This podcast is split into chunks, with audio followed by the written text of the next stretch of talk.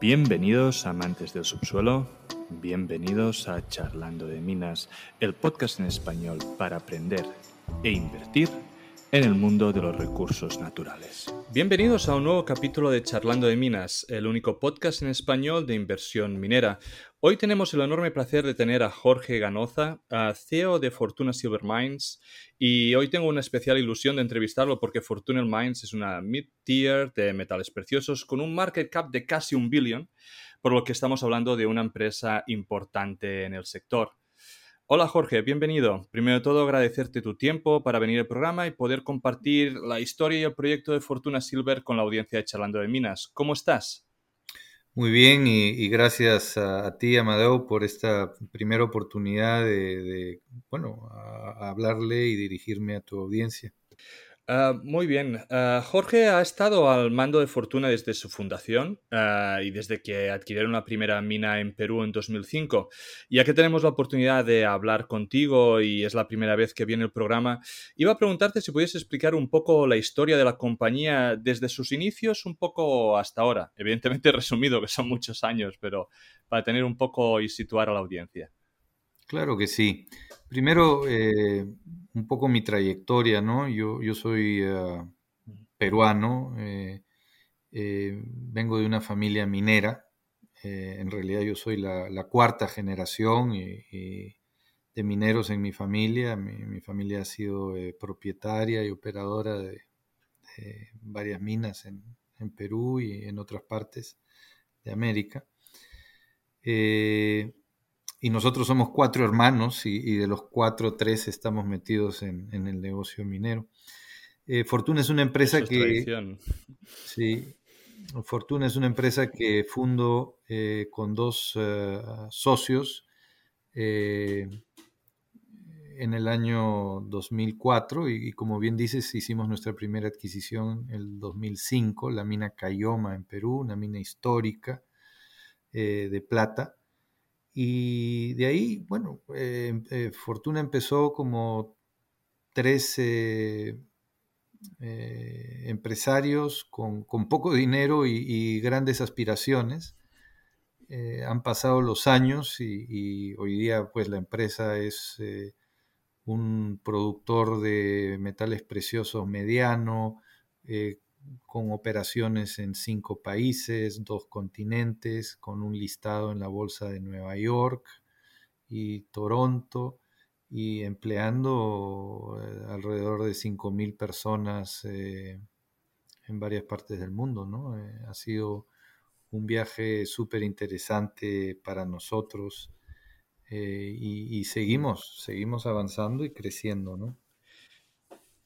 No, creo que, Fortuna es, ah, y, muchas juniors, ¿no? A veces lo ponen como ejemplo, ¿no? A seguir de una, una, gran empresa, ¿no? Muy sólida que empezó con un solo asset que le funcionó muy bien y se pudo ir expandiendo, ¿no?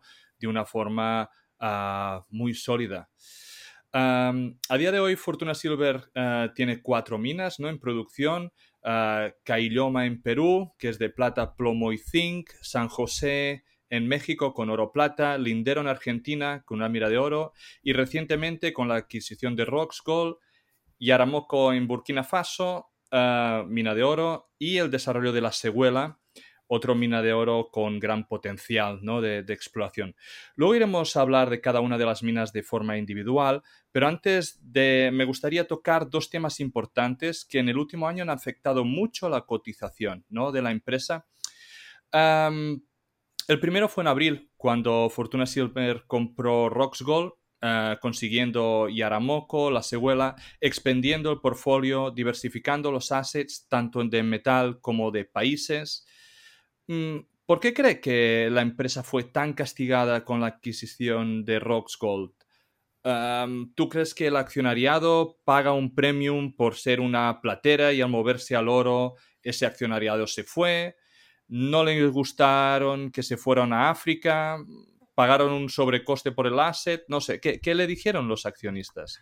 Mira, la transacción ha sido una movida estratégica pensando en cimentar el crecimiento de la empresa por los próximos años y yo más bien diría décadas. ¿ya? Eh, el mercado, los analistas financieros, eh, en fin, en el sector minero tienden a ponernos a los productores dentro de una cajita. ¿A qué me refiero con una caja?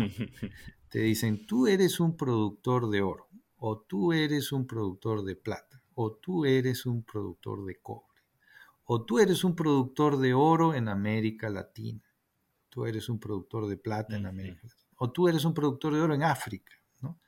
Son pocas las empresas, somos pocas las empresas que llegan a, adquirir esta huella global, ¿no? Y en ese tránsito, pues a pesar de que telegrafiamos hace ya algunos años nuestro interés en expandirnos más allá de las fronteras de Latinoamérica, eh, veníamos telegrafiando esto a nuestros inversionistas. Bueno, el día que sucedió, algunos los agarró por sorpresa, ¿no? Eh, pero a pesar de que África Occidental suena como un destino exótico para algunos y remoto, déjame resaltar algo que, no sé si tú o tu audiencia lo tengan eh, bien entendido. Si tú haces un contorno alrededor de los países productores de oro en África Occidental, llamémoslos Ghana, Burkina Faso, la zona productora de oro de Mali, que es eh, la zona suroccidental, Guinea y, Costa de Marfil, si tú haces un contorno alrededor de la, la geografía de todos estos países que son vecinos, esa área es del tamaño del estado de Texas en Estados Unidos. ¿Ya? Más o menos. Eh, eh, o es del tamaño, por decir, de la mitad del Perú. ¿Sí? esa, área produce 380 toneladas de oro anualmente, lo que la convierte en el mayor productor de oro del mundo. Si, tú ves el ranking de productores de oro eh, por países, los cuatro o cinco mayores productores del mundo pues son China, eh, Rusia, Estados Unidos, Canadá, Australia. Todos esos son países continentales por su tamaño, ¿no? Sí, claro. Y esta pequeña geografía que ocupa, digamos, el tamaño del estado de Texas en Estados Unidos o mitad del Perú, produce más oro que estos países continentales. Ah, es como si eh, lo comparas con, Nevada o algo así, ¿no? Que también es gran productor. El, pero esta geografía produce mucho más oro que Nevada. Claro, claro, claro. Entonces, eh, y, está emergiendo. O sea, es, una el oro se produce en esas zonas desde, tiempos pues ancestrales, ¿no? Pero minería moderna es realmente en los últimos 20 años y no es casualidad que tengas en esas geografías a empresas como Barrick, Newmont, mm. Anglo Gold, eh, Endeavor Mining, eh, digamos, todas empresas líderes, B2Gold, eh, muy exitosas y muy comprometidas con la región. ¿Por qué? Porque la riqueza de la región es indudable y no solo eso, todos esos países apoyan y respaldan el desarrollo de minería responsable. ¿no? Son jurisdicciones mineras. Eh, entonces, ¿tú, tú consideras de que hubo pues una mezcla de cosas, ¿no? De que la gente, pues, o, los, los analistas, ¿no? Salir de la casilla de productor únicamente de plata o, os jugó pues una mala pasada y luego el hecho de ir a África pues también a algún tipo de accionista pues le, le, entró miedo, digámoslo así. Sí, sí. Ahora, yo en los inversionistas institucionales, obviamente tengo diálogo fluido con, la gran mayoría, si no todos, eh, que están en, la acción, en el accionario de fortuna. y salvo alguna excepción que por mandato ¿no? no solo invierten en las Américas o cosas así, pues los inversionistas institucionales todos entendieron perfectamente la estrategia y, con respecto al tema de plata, déjame resaltar algo. Eh, Fortuna hoy día produce más o menos 5 o 6 millones de onzas de plata al año. ¿sí? Eh, la plata representa actualmente el 22% de nuestras ventas. Pero si tú piensas en un productor de plata icónico, ¿no? Eh, ¿Quién te viene a la cabeza? Te puede venir una empresa pues como Fresnillo en México o como Pan American Silver, ¿no? American Silver. Eh, pero tú sabes cuál es la contribución de plata a las ventas de Pan American Silver? No es más de 30%. No, no, es un muy, muy buen punto. No es más de 30%. Es más como 25, 27%. Y todo el mundo dice, no, la producción de plata, no, la, plata representa solo el 25-27% de las ventas de Pan American y es una cifra similar para Fresnillo, el gran productor de plata mexicano. Eh, sí, pues Entonces, el, el, reto para los productores de plata, de, digamos, de tamaño significativo, ¿no? Porque hay pequeñas empresas que producen muy poquita plata y esa poca producción de plata pues es 70, 60% de tus ventas, ¿no? Pero es, produce pues 2 millones de onzas de plata al año o 3 millones de onzas de plata al año y esa pequeña producción de plata es 6% de tus ventas. O perdón, 50, 60% de tus ventas. Bueno, nosotros producimos 5 o 6 millones de onzas de plata al año y es solo el 22% de nuestras ventas. Eh, ¿Qué es lo que te quiero decir con eso? El reto para los productores de plata conforme crecen es mantener la plata como un porcentaje importante de las ventas. ¿Por qué? Bueno, porque los activos buenos de plata son escasos. Son muy escasos. Sí, sí. Entonces, eh, en este viaje de, crecimiento eh, y buscar siempre reponer reservas, porque en este negocio no se trata solo de crecer, se trata de que esta es una industria que consume sus reservas y agota su vida de mina, por ende la vida del negocio todos los días. Entonces no solo hay que buscar crecer, sino reponer reservas. Y reponer reservas en plata es un reto y crecer doblemente. Entonces, eh, el, Eso, eso lo tenía para más adelante, pero, pero encaja muy bien aquí, ¿no? O sea, las dos minas de plata que tenéis, ¿no? Tanto San José como Cailoma, pues bueno, están disminuyendo la producción de onzas extraídas, ¿no? Creo que eran un 15% una, en un 10% la otra. Entonces, no sé si pensáis a medio plazo alguna estrategia para reemplazar esas onzas o si pensáis en adquirir algún asset que sea mayormente plata como para poder seguir en este porcentaje que, decías.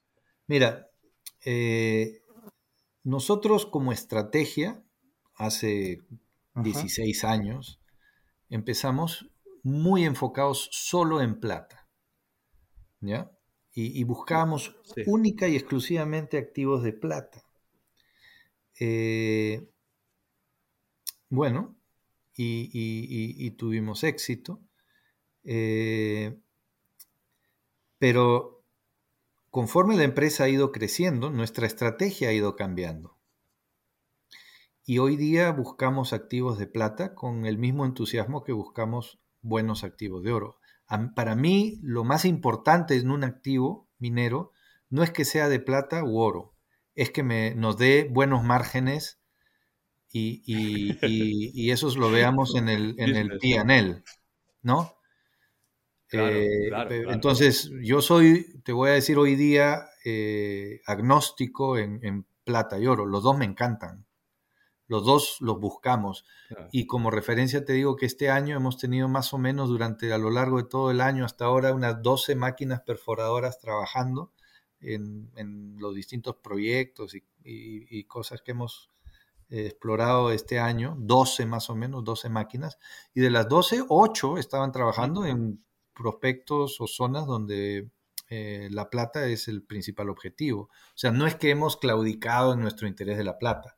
Lo que pasa es que hoy día... No, no, pero claro, yo veo el, desarrollo de la secuela, que luego hablaremos, ¿no? Que es un asset impresionante de oro, uh, lindero en funcionamiento, que es oro, y ves las dos de plata que pierden reservas, ¿no? Y dices, bueno, la, está claro, ¿no? La estrategia de diversificación, pero sí que veo que ese porcentaje que usted decía, pues veo que en el futuro va, va a disminuir de forma significativa, lo más seguro, ¿no? Y pues por eso un poco la, la pregunta. Pero creo que, creo que ha quedado muy claro un poco que al final la estrategia es uh, conseguir assets de metales preciosos, indistintamente del metal, que sean buenos assets y que den, pues bueno, esa solidez a la empresa que es lo que, lo que está uh, consiguiendo. Tú, tú, acabas de decir um, una palabra clave ahí, que es solidez. Y, y aquí déjame soltar un concepto para, para, nuestra conversación y tu audiencia.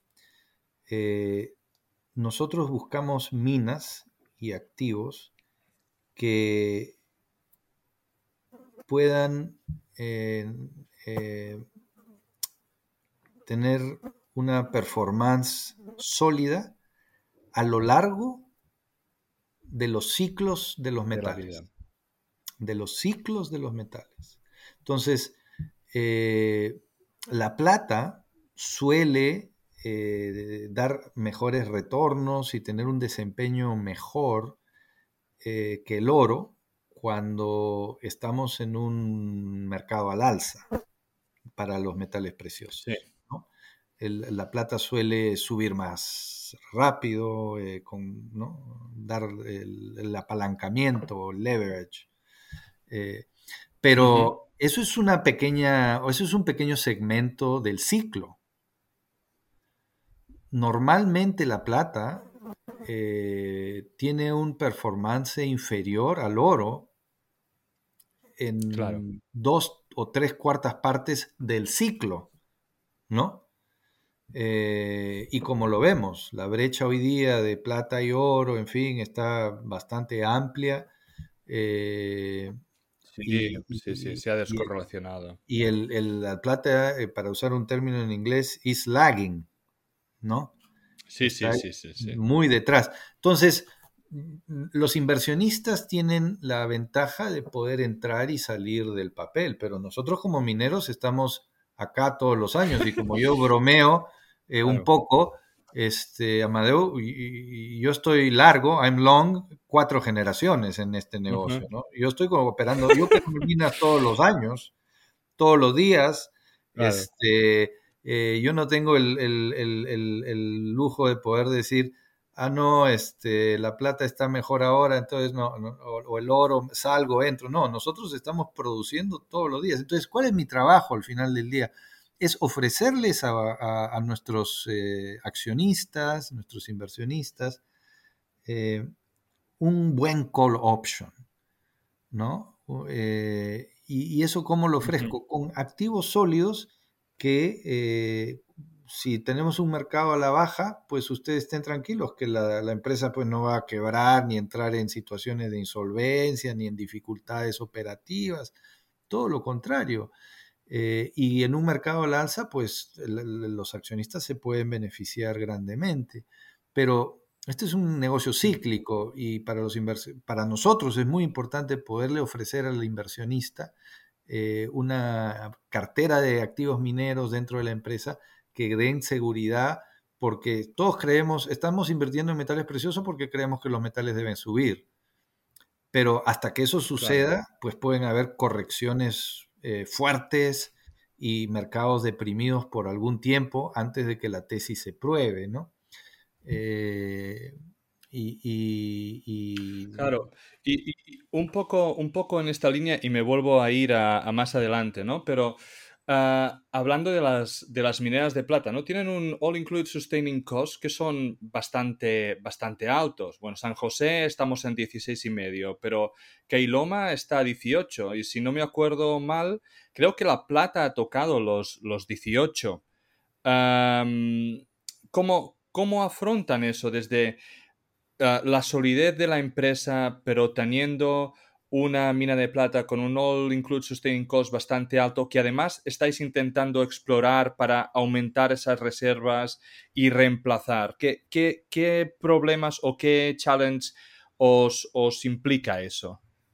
Sí, mira, el, en el caso de los, las dos minas de plata, eh, cuando analizamos el costo todo incluido, hay que hacer una partición y analizar lo que es realmente el costo operativo y lo que es la inversión en sostenibilidad, que son las dos cifras que se suman para ver el all-in. ¿no? Entonces, ahorita, en este momento estamos en un ciclo de inversión en las minas para sostenibilidad relativamente alto, por eso es que el all-in está pues un poco más alto. Pero las minas nosotros las tenemos desarrolladas y preparadas para operar delante de la producción cerca de un par de años, por lo menos. Entonces, nosotros en alguna situación podríamos cortar inversiones y las minas siguen operando con buenos márgenes, ¿no? Eh, Perfecto. ¿Cuál es el, coste operativo, por ejemplo, de, la Cailoma, ¿no? que está a 18 lo incluye Sustaining Cost, como para que la gente vea la, importancia? está más o menos en, en, 11, 12 dólares este, Muy bien. de plata y, San José parecido hoy día. ¿no? Muy bien. Muy bien. Pues bueno, saltamos otra vez al, otro evento, ¿no? Que fue, eh, tuvo un impacto negativo en la, cotización, que fue el tema de permisos de México.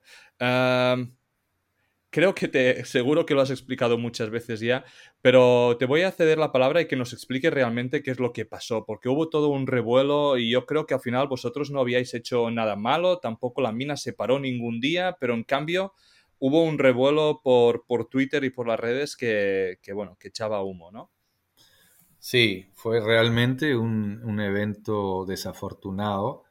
Eh, y, por ejemplo, eh, creo que ustedes como españoles eh, tienen claro que hoy día el gobierno de México, bajo el mandato del señor Andrés Manuel López Obrador, pues es impredecible, ¿no? Él, es un señor controversial y, realmente un político impredecible. Y así se maneja su administración, ¿no? Entonces, una mina que tiene operando desde el año 2011 en cumplimiento de todas las normas, eh, eh, con el apoyo social de su entorno eh, en Oaxaca, eh, llega a, solicitar la renovación de su estudio de impacto ambiental por otro ciclo de 11, 12 años, pues y hoy día en la Oficina del Medio Ambiente en México está bajo esta administración ha sido poblada por gente que, tiene un claro sesgo antiminero. Entonces, las decisiones terminan politizándose o ideologizándose, peor, ¿no? Entonces, una empresa que está en cumplimiento con absolutamente todas las normas llega a pedir una renovación y una autoridad dice, no, porque en realidad a nosotros no nos gusta la minería, entonces no vamos a renovar esto así de, de, craso. Este, y a pesar de estar en cumplimiento con, las leyes. Entonces, eh, fue muy difícil y sí, el, mercado respondió como uno esperaría. Ante esa incertidumbre, eh, respondió muy negativamente, eso nos golpeó muchísimo. Pero mira, yo me concentraría en, lo principal, que es que pudimos revertir y solucionar eso eh, eh, y, recobrar el permiso. Y el drama se, continúa porque estas autoridades que se ven forzadas, ya que cumplimos con todo, a dar el permiso, de ahí sacan una nota diciendo, o un comunicado eh, a la empresa diciendo que en realidad el permiso que nos acaban de otorgar por 12 años, eh, hay un error mecanográfico y no es 12, es 2.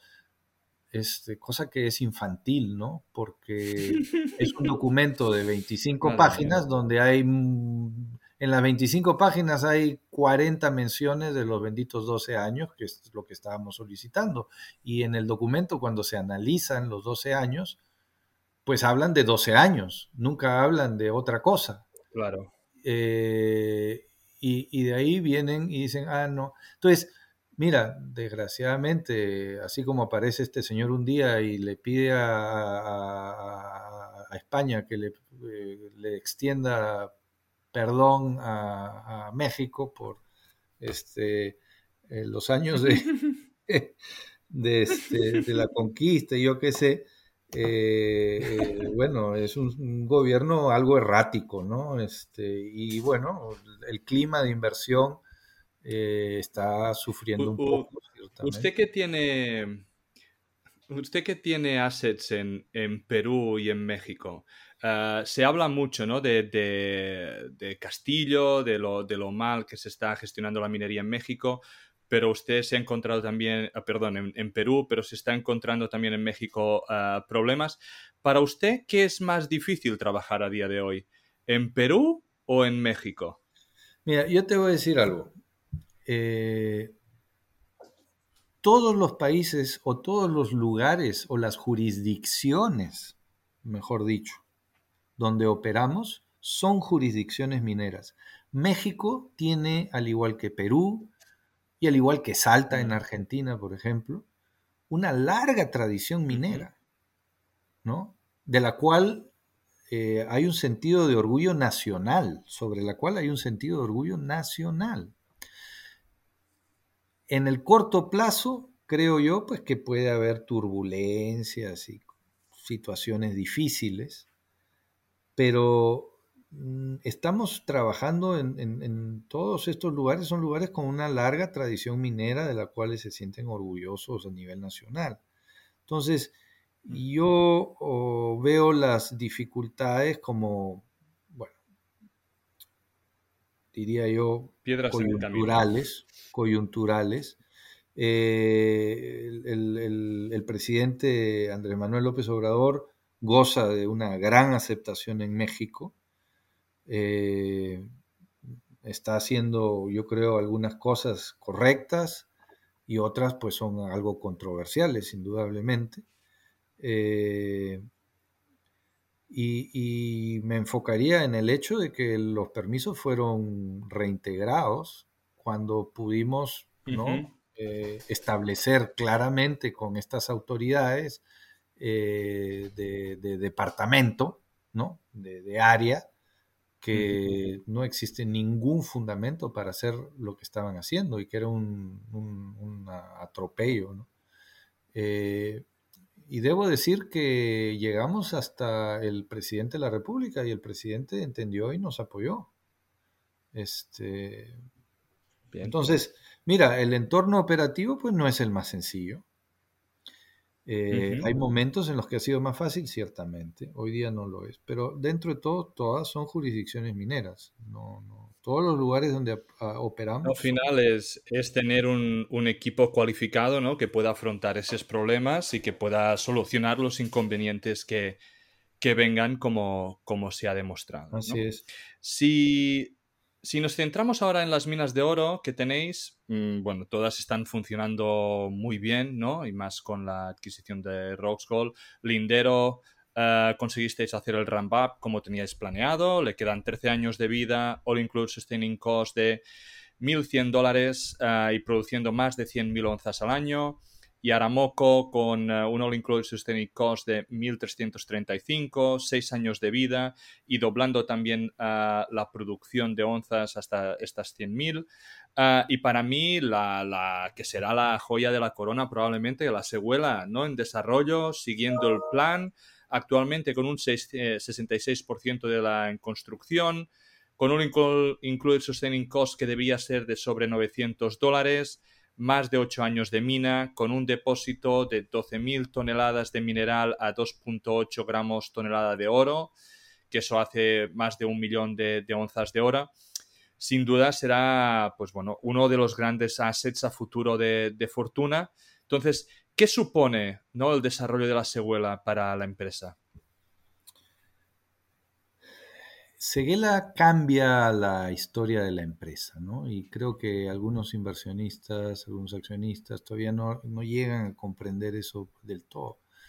Eh, Seguela hace dos años y medio era un proyecto con 400.000 onzas de oro en inventarios de recursos inferiores. Eh, dos años y medio, tres años. Hoy día es una mina que está ya a más del 70% de construcción eh, dentro del presupuesto y dentro del cronograma para, para entrega. Y, no solo vamos a producir los primeros años entre 130 y 150 mil onzas anuales, sino más importante, vamos a producir eso debajo, con un costo all-in debajo de las 900 dólares por onza. Eh, y ¿eh? Eh, muy competitivo. Y mm. lo más importante para nosotros, la visión que tenemos de ese activo minero, es que estamos viendo el, cómo el activo sigue creciendo y sigue creciendo y sigue creciendo. este año, a inicios de año, reportamos el descubrimiento de Sandbird, que es un, nuevo yacimiento de oro dentro del complejo de Seguela. Eh, y, tenemos ahí 350 mil onzas de oro ya declaradas con una ley de 3.6 gramos de oro. Acuérdate que todo esto es tajo abierto, open pit. Y la mineralización sigue abierta en profundidad eh, y seguimos intersectando claro, es que en profundidad. Entonces. Estaba, estaba mirando. estaba mirando un poco la presentación, ¿no? Y la Seguela son múltiples depósitos satélites, ¿no? Con un área de actuación de unos 30 kilómetros, ah, donde lo que has dicho, ¿no? Es que habéis encontrado ya más de 350.000 onzas que se pueden sumar a estas reservas que no están contempladas anteriormente mm, y seguís encontrando más, ¿no? Entonces, ¿cuál, ¿Cuál, es, ¿Cuál cree que usted es, realmente el potencial de eso? ¿A, qué tipo de, recursos nos podemos llegar a ir? ¿O, qué es lo que usted visualiza ¿no? de cara a futuro? Mira, eh,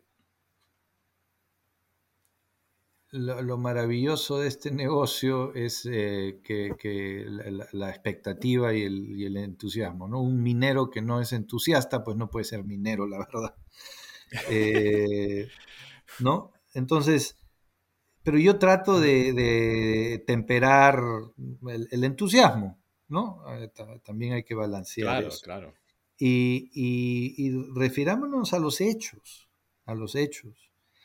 Como te empecé diciendo, hace dos años y medio, tres, teníamos 400 mil onzas en un proyecto. Hoy día son mm, ya, tenemos más de un millón de onzas en reservas y creciendo, porque Sandberg todavía no ha entrado a la reserva.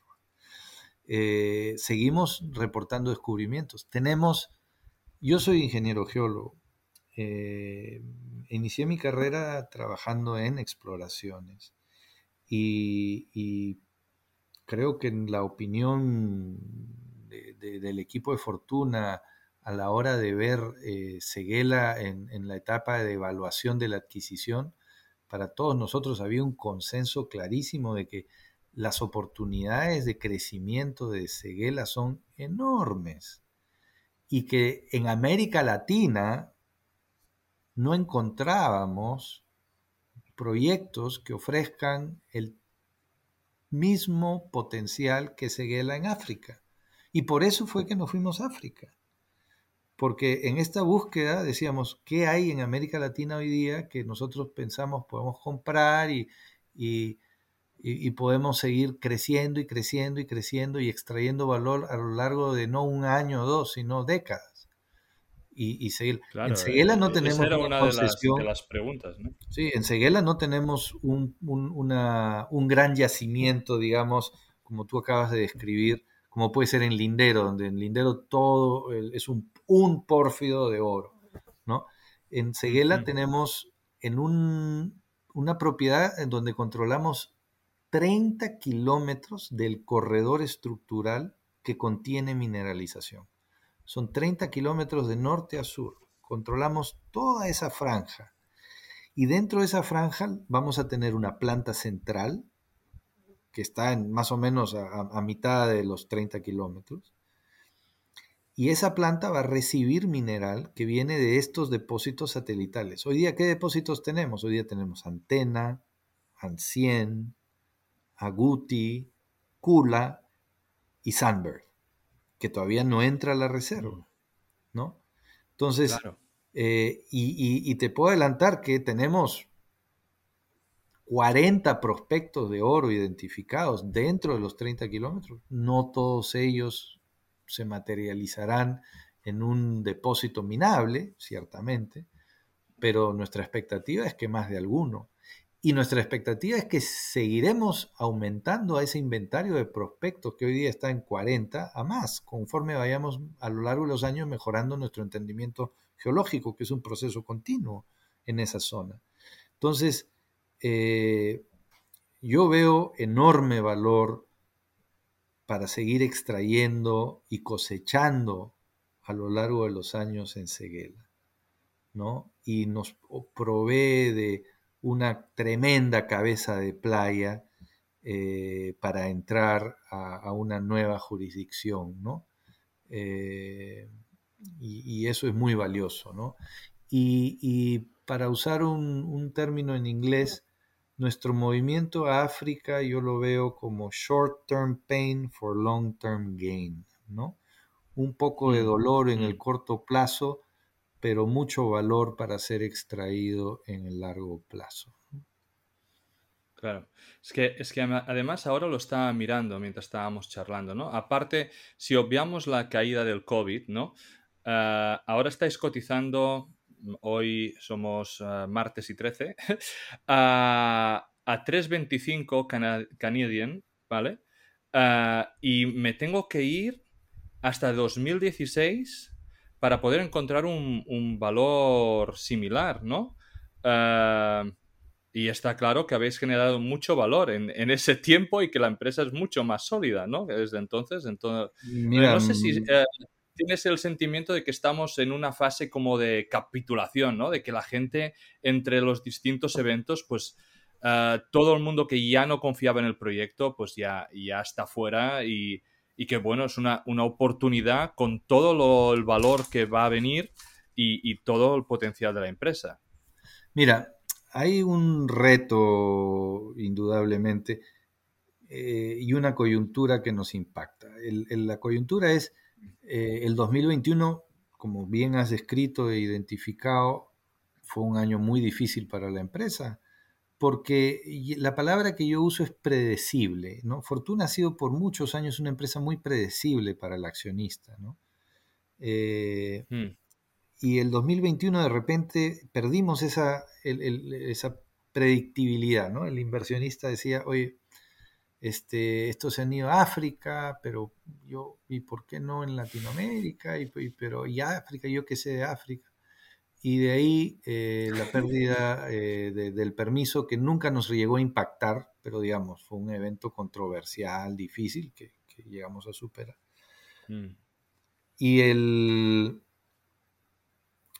el, y eso golpeó la acción indudablemente y de manera muy fuerte. Y de ahí vino este mercado muy difícil, muy malo. Entonces Fortuna viene cayendo desde una base ya baja, por la coyuntura particular de la empresa. Entonces, todo el mundo cayó, mm. pero Fortuna cayó desde una base más baja. No sé si me explico mm. claramente. Sí. Eh, eh, y problemas atribuibles al difícil 2021. Entonces, eh, sí, hoy día nosotros encontramos que nuestra evaluación está bastante golpeada, pero encontramos también una empresa con los mejores fundamentos de su historia. Nunca Fortuna ha tenido cerca de 4 millones de onzas de oro equivalente en reservas. Hoy día Fortuna cuenta con 4 millones de onzas de oro equivalente en reservas. Tenemos minas que operan con costos muy competitivos. Si bien hay algunas que ya están con costos un poco más altos, pero ese es el mm. ciclo del negocio, ¿no? en este negocio tú ciclas a través de los activos.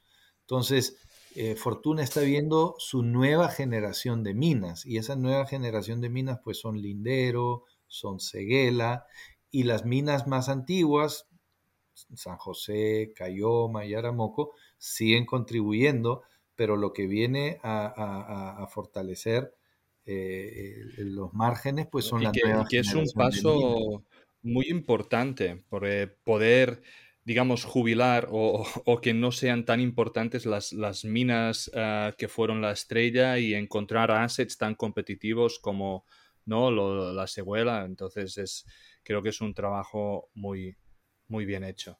Y, ah, vamos a hablar un poquito de... Sí, sí. Sí, sí y, si me permites redondear esa, esa idea, eh, algo que quiero resaltar también es estratégico, muy estratégico, que muchos eh, inversionistas o accionistas no, no, no, necesariamente lo tienen en el radar. Es Fortuna hace cuatro o cinco años, ¿no? Tenía una base de activos con vidas de reserva corta, porque las minas subterráneas de betas, como Cayoma, como San José, pues siempre han operado con cinco o seis años de reservas. Son minas que pueden operar 500 años, pero siempre con 5 o 6 años de reservas, por la naturaleza del depósito. Pero nosotros estratégicamente, más que buscar plata, hemos estado buscando activos que tengan la opcionalidad de poder poner largas vidas de reserva en el inventario. Por eso Lindero tiene más de 10 años de reservas. Eh, Seguela tiene más de 10 años de reservas. Cayoma hemos con mucho trabajo y éxito y suerte, ciertamente, hemos podido, estamos pegándole a los 10 años hoy día. Entonces, de los cinco activos, tres están con 10 años o más en reservas. ¿No? Eso le da una capacidad de, una predictibilidad al negocio muy grande. ¿no? Eso es estratégico, sobre todo en un negocio minero. Y es como tú creces una empresa con, migrando activos con base de reservas. Nosotros hoy día podemos proyectar la vida de Fortuna hasta el año 2036 solo usando la foto del momento, que son las reservas que tenemos hoy en inventarios. Y, eso no considera ni Sandberg ni nada de eso, ¿no? Porque eso todavía no está en reservas. Entonces, hoy día yo veo Fortuna operando como negocio hasta el 2036.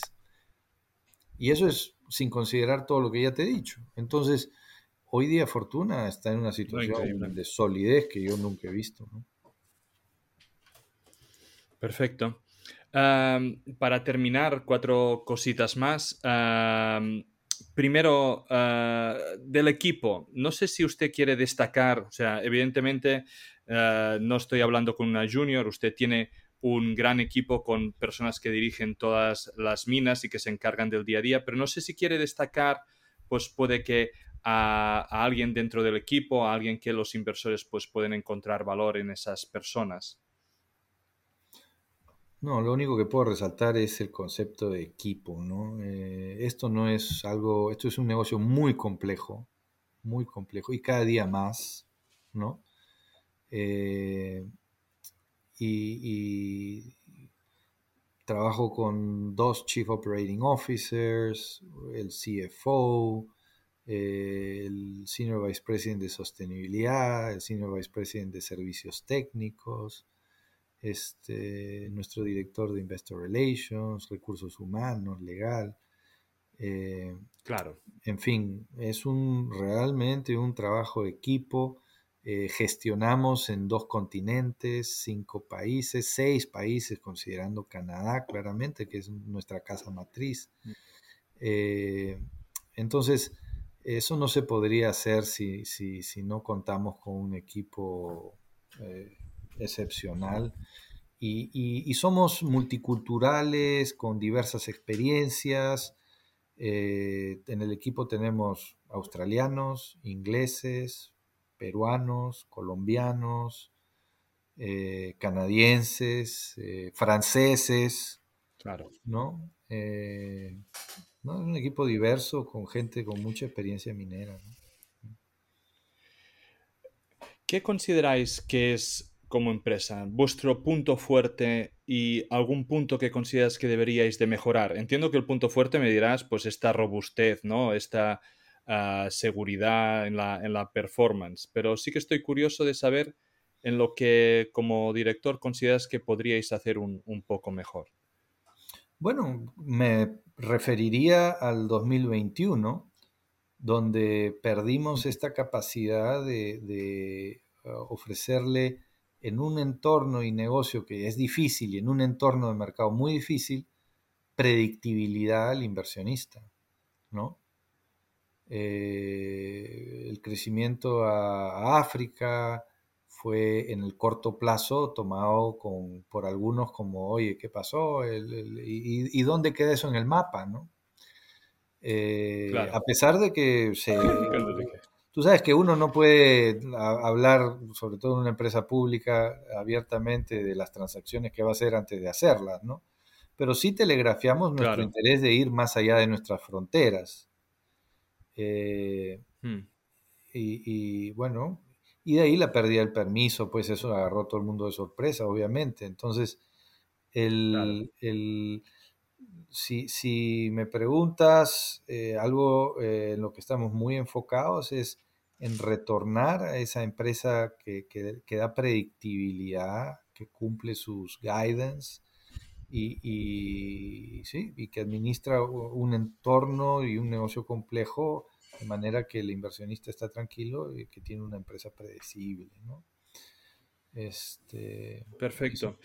Ah, tengo entendido que tenéis muy buena relación con, la comunidad y que trabajáis junto ¿no? con, la comunidad y la población en la que tenéis ah, minas cercanas.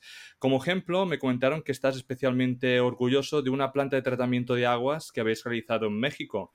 ¿Podrías contarnos un poco cuál era el problema pues, de esa comunidad y qué, qué acción realizó Fortuna, ¿no? Como un ejemplo más de, cómo ah, trata la comunidad la empresa. Sí, sí, y, y, más voy a hablar de la planta de tratamiento, pero hay un tema ahí más amplio. Nosotros cuando llegamos a, este proyecto, eh, si bien México es un país minero, el sur de México no lo es. No hay tradición minera en el sur de México, ¿no? Eh, entonces, rápidamente encontramos que había preocupación en, las comunidades por, cuatro temas. Primero, el agua, porque no hay mucha agua en esa zona, ¿no? Es una zona que tiene un nivel de estrés mm. hídrico, ¿no? No hay agua. Segundo, la palabra cianuro. Eh, la palabra cianuro eh, ¿no? les causaba eh, temor. Eh, sí, no, no, no entendían qué, pasaba con el cianuro. Eh, tercero era el que íbamos a hacer un gran hoyo, ¿no? un tajo abierto. Entonces, eh, te mencioné cuatro, pero son esas tres principalmente. Son el agua, el cianuro y, el, y, el, tajo abierto. y este es un proyecto que se pudo haber hecho a tajo abierto, es un proyecto que pudo haber usado cianuro. Eh, decidimos, en vez de sacar el mineral por tajo abierto, hacerlo subterráneo, lo cual es algo más costoso y más lento en el inicio sobre todo. Claro. Pero decidimos hacer una huella más pequeña para respetar esa, esa preocupación. Segundo, nosotros no usamos cianuro en esta mina, usamos un proceso que se llama flotación, ¿no? Muy bien. Y lo que hacemos es, en vez de recuperar el 97% del oro, recuperamos el 92%. Pero respetamos este, esta preocupación del entorno por el uso de cianuro. Entonces no usamos cianuro. ¿Sí? Y el tercero, que era el tema del agua, pues era un tema complejo porque en esa zona hay muy poca agua y nosotros decíamos, no podemos perforar pozos de agua por más profundos que sean porque la comunidad siempre va a estar sospechosa o preocupada de que esos pozos están, estamos compitiendo con ellos por un recurso escaso. Y, vimos múltiples opciones, sacar agua de un río adyacente, pero igual el río se seca este, y, y la gente utiliza esa agua de ese río que dicho sea de paso está sumamente contaminado. Entonces, nuestros ingenieros, en el año 2010, tuvieron pues una idea brillante. A 13 kilómetros de la mina hay una pequeña ciudad de unas 20.000 personas y dijeron, oye, eh, la planta de desagües, ¿cómo le dicen en España la planta de desagües? La planta de... Eh, la, sí, planta de desagües, sí, depuradora. La planta de tratamiento de aguas negras, de tratamiento de, desagües. Sí, depuradora. Sí, está abandonada. Está abandonada. Entonces, las 20.000 personas estas colectaban sus desechos en, en, las tuberías de los desagües y eso pasaba por una planta abandonada y se iba sin ningún tratamiento directo al río Atoyac a contaminarlo. O sea, el río Atoyac era el desagüe de, de, este, de esta pequeña ciudad. Entonces nosotros hicimos un acuerdo con la comunidad, invertimos en modernizar esa planta y nosotros operamos esa planta a nuestro costo, nosotros la administramos y la mantenemos a nuestro costo. ¿A cambio de qué? De que nos permitan usar eh, esos desechos tratados, esa agua residual tratada, para nuestro proceso industrial. Entonces, ese es el agua que nosotros bombeamos 13 kilómetros a la mina y es el agua que usamos en nuestro proceso industrial. ¿No? Ese es un proyecto está muy bien. que mejora la calidad de vida, cuida el medio ambiente, ¿no? Es una solución innovadora este, y de la cual yo me siento súper orgulloso y nunca puedo terminar de hablar lo suficiente sobre ese proyecto, porque es un proyecto genial, eh, eh, con impactos positivos por todos lados y, y sí, del cual estamos tremendamente orgullosos. ¿no?